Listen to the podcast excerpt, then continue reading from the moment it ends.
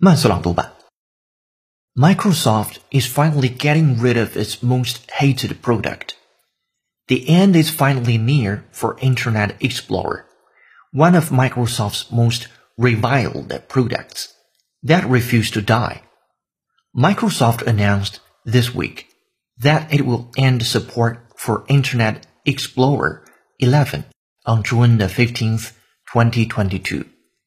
In August 2020, Microsoft turned its back on IE for its own products.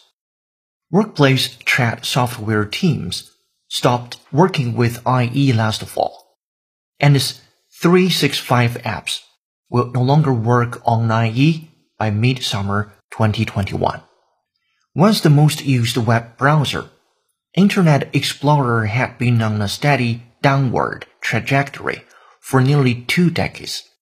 Its share of the browser market fell below the 50% threshold in 2010 and now sits at about 5%.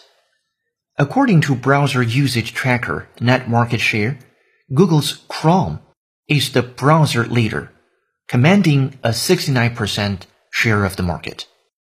In its death announcement, Microsoft said Internet Explorer is slow, no longer practical for or compatible with many modern web tasks, and is far less secure than modern browsers. 本节课程就到这里，浩浩老师恭喜你又进步了。